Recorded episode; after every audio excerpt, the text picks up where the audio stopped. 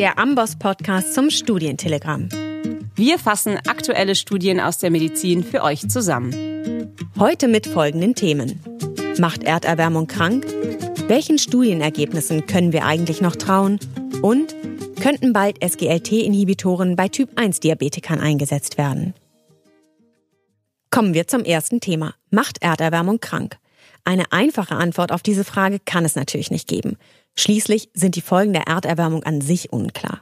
Aber umso wichtiger ist es, sich dieser Frage wissenschaftlich zu nähern.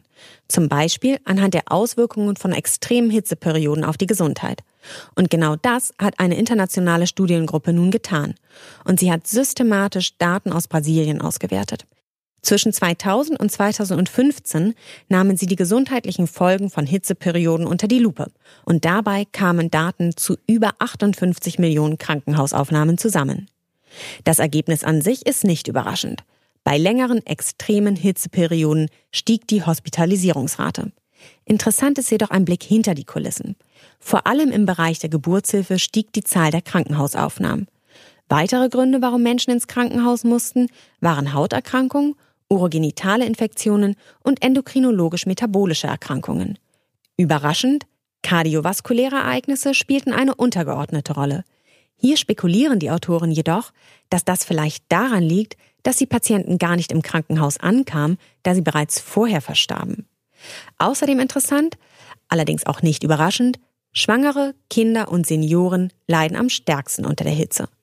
Zusammenfassend kann man also sagen, dass Hitzeperioden, welche durch die Erderwärmung häufiger werden könnten, zu einem relevanten Anstieg an Krankenhausaufenthalten führen. In Zukunft könnten bei besseren Wettervorhersagen prophylaktische Maßnahmen entwickelt werden. Kommen wir zum nächsten Thema. Welchen Studienergebnissen können wir eigentlich noch trauen? Immer wieder treten bei der Durchführung und Auswertung randomisierter klinischer Studien Ungereimtheiten auf. Und das trotz strikter Vorschriften. Ein ganz prominentes Beispiel, die Topcat-Studie. Diese Studie hat den Einsatz von Spironolacton bei Herzinsuffizienz mit erhaltener Ejaktionsfraktion untersucht. Das Überraschende, in den Studienzentren in Nord- und Südamerika zeigte Spironolacton einen prognostischen Vorteil. In Russland und Georgien hingegen nicht. In der weiteren Recherche zeigte sich dann, dass in Russland und Georgien offenbar zahlreiche Patienten eingeschlossen wurden, die die Studienkriterien gar nicht erfüllten oder aber die Medikation nur unregelmäßig einnahmen.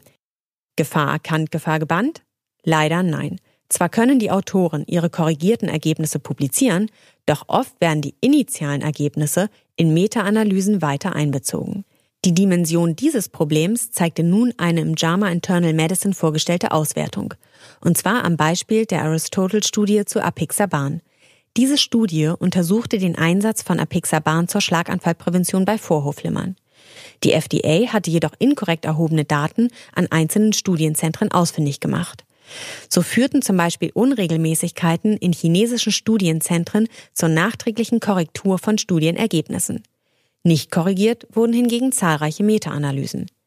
Die Autoren der nun veröffentlichten Studie untersuchten daher 22 Meta-Analysen, die diese nicht korrigierten Studienergebnisse einbezogen hatten. Das erschreckende Ergebnis? Knapp die Hälfte der Meta-Analysen wäre nach Ausschluss der Aristotle-Studie zu anderen Schlussfolgerungen gekommen. Bei 32 Prozent aller in der Meta-Analyse untersuchten Studien beeinflussten diese das Outcome sogar erheblich. Letztlich zeigt das, wie schwierig die wissenschaftlich korrekte Aufarbeitung fehlerhafter Studiendaten ist. Und zum Abschluss ein Blick in die Zukunft. Könnten bald SGLT-Inhibitoren bei Typ-1-Diabetikern eingesetzt werden? SGLT-Inhibitoren hemmen die Natrium-Glucose-Kotransporter in der Niere und im Darm. Dadurch wird vermehrt Glucose ausgeschieden und somit also der Blutzuckerspiegel gesenkt. Bisher waren die Arzneimittel nur für den Typ-2-Diabetes zugelassen. Vom Wirkprinzip her ist das Medikament jedoch genauso gut für den Typ-1-Diabetes geeignet und jetzt auch zugelassen. Da bei der Anwendung bei Typ-1-Diabetikern jedoch häufiger Ketoazidosen beobachtet wurden, ist die aktuelle Zulassung beschränkt. Und zwar für übergewichtige Patienten mit einem BMI über 27, welche eine unzureichende Blutzuckerkontrolle aufweisen. Denn Wissenschaftler gehen davon aus, dass bei Übergewicht die Gefahr von Ketoazidosen geringer ist. Ob und wenn ja, wann Sotagliflozin in Deutschland verfügbar sein wird, ist noch offen.